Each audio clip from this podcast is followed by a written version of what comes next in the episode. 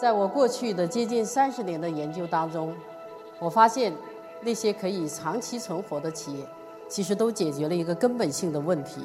这个问题叫做企业的基本假设，是你能不能引导更多的人朝着一个方向去作为，这个叫无为。你可不可以连接更多的人？你的能量来源于温和与连接，来源于你对这个世界的善良。你对这个世界心底的敬畏，你对这个世界的关注。如果我们的盈利是不能够回归到人性的关怀上，那么我认为在你的经营基本假设上已经出了问题。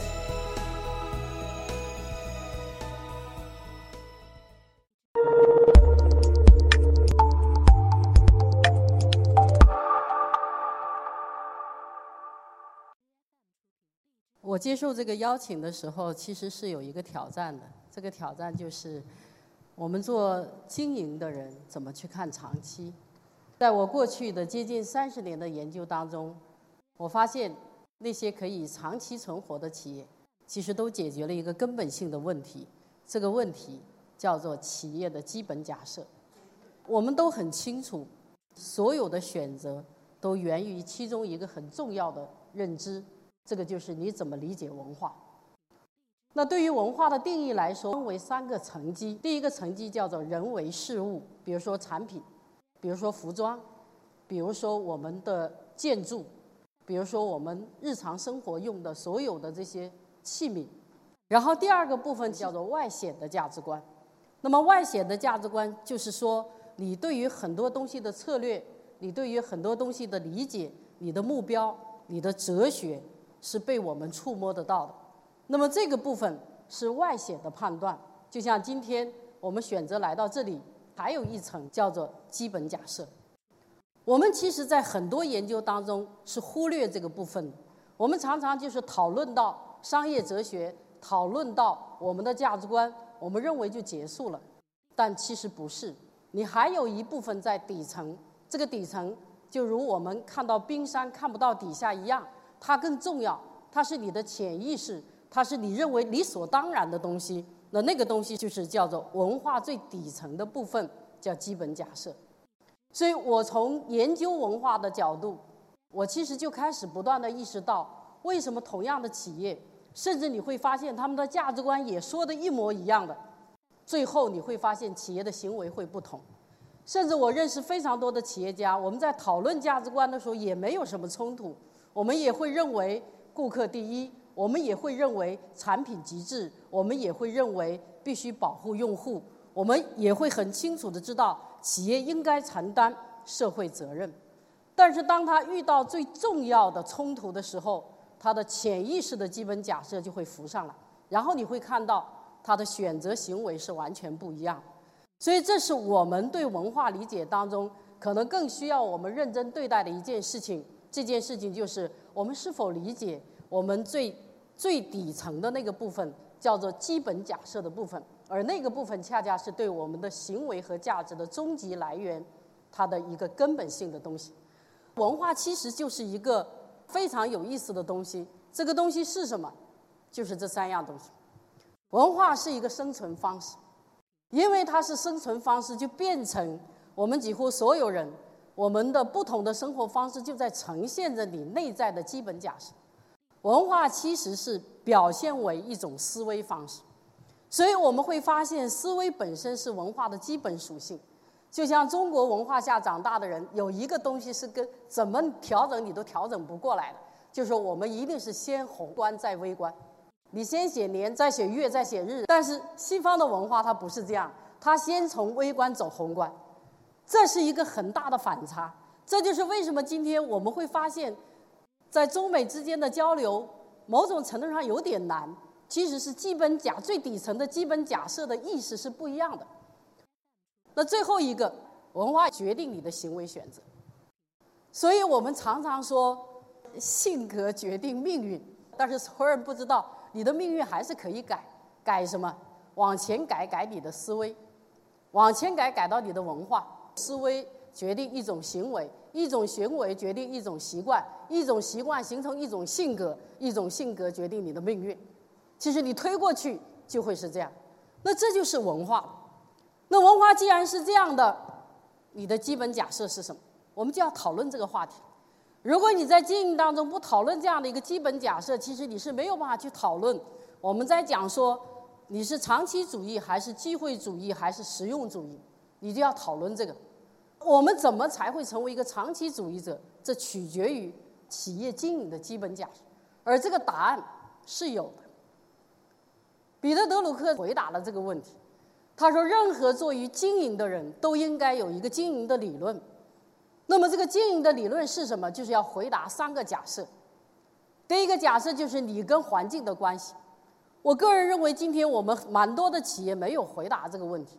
我们总是认为，在这个环境当中，我要得到的是什么？我其实今年在哈平也发了一篇文章，叫“共生型组织”。我认为，今天的很多组织一定要改变一件事情，就是。我们跟环境、跟供应商、跟顾客之间，实际上是一个共生关系，是一个互为主体的关系，不是一个主客体关系。第二个假设就是你的组织的特殊使命的假设是什么？刚才两位发起人都有谈论了这个部分的内容，也包括我们这次年会的主题。那第三个就是你完成这个特殊的使命所具备的能力假设是什么？那么这个东西你真正讨论清楚的时候。其实你才可以知道你的经营的假设到底是什么。研究组织变革当中都比较深入要讨论的一个学者，就是科特和他的合作者。那么他在讨论这个部分的时候，告诉大家说，长期绩效其中有一个东西要支撑你，这个东西叫企业文化。那我自己在一九九五年到两千年前后的时候拿。长期绩效当中的文化支撑要素，做广东珠江三角洲的企业调研，那我会发现里边确实有一个东西叫做企业文化的力量指数。文化的力量指数是企业长期经营很重要的一个支撑。我们今天来看这个世界跟以往完全不一样的地方，实际上是我们在中西文化当中看世界一直是两种模式的。那西方主要是谈主客体。而在东方，主要是谈人即是世界，世界即是人，两种认知世界的方式，其实都各自有各自的特点。如果是用主客体的方式，你就会发现，他很重视个人的独立性，重视思维方式的理性分析，重视人的经验，并且会强调一些超越时空的抽象概念。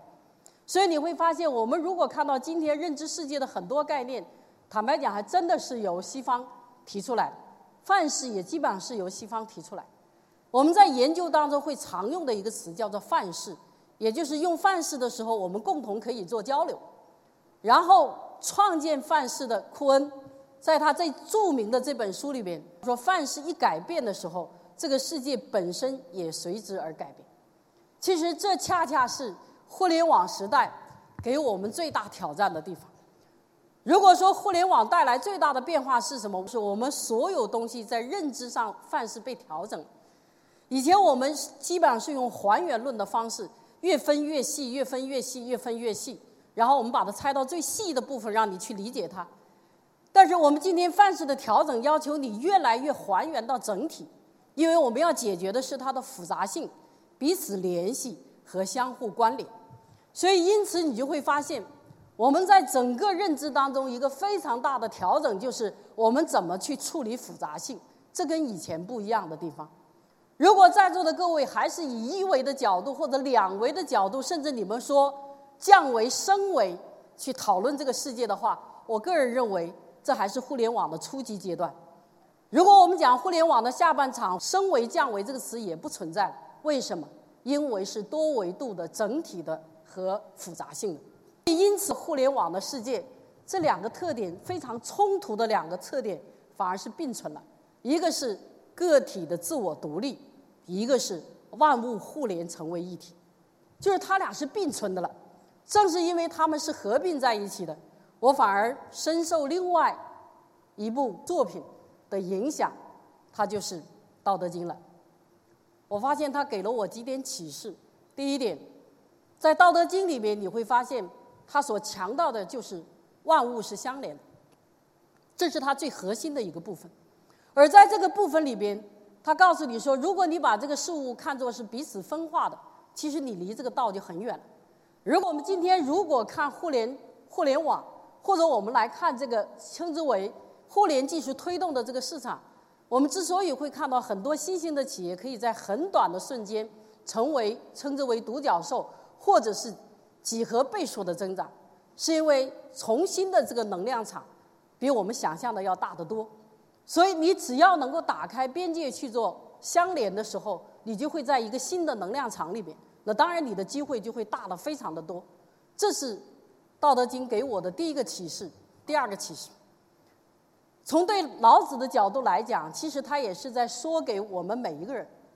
他说：“其实你不是在追随这个道，如果你愿意重新设定在不同情景下你的行为，其实你就确确实实成就了这个道。”所以有些时候我会看到每一个行业的重新定义者，他为什么会得到新的机会？是因为他在重新设计这个能量，而这样的能量和场域，其实就是你在实实在在成就你的道。第三个启示，就到底什么叫做无为？无为这个概念，很多人就认为说我什么都不做，其实不是的，不是你不作为，是你能不能引导更多的人朝着一个方向去作为，这个叫无为。你可不可以连接更多的人？那这是我跟大家介绍说，我们为什么去理解《道德经》，或者回过头来来讨论基本假设。这些就是今天你在世界当中你要关注的最基本的底层的那个部分。如果这个部分你不能很好的去了解它的时候，我们实际上是没有办法解决我们讲的这个长期主义的问题。所以，我们实际上开始从人的世界，其实回到自然界。你会一点点回归。当你回归到这个地方的时候，其实你一定要非常清楚的知道，你变得有能量或者无能量的时候，很重要的就是你的能量来源于温和与廉洁，来源于你对这个世界的善良，你对这个世界心底的敬畏，你对这个世界的关注。在我自己在写《经营本质》这本书的时候，我对经营本质的四个基本要素的最后一个要素。有关盈利的安排，如果我们的盈利是不能够回归到人性的关怀上，那么我认为在你的经营基本假设上已经出了问题。那我也预祝我们在盈利的同时，能关怀到人性，关爱到自然，推动社会的进步。谢谢大家，谢谢。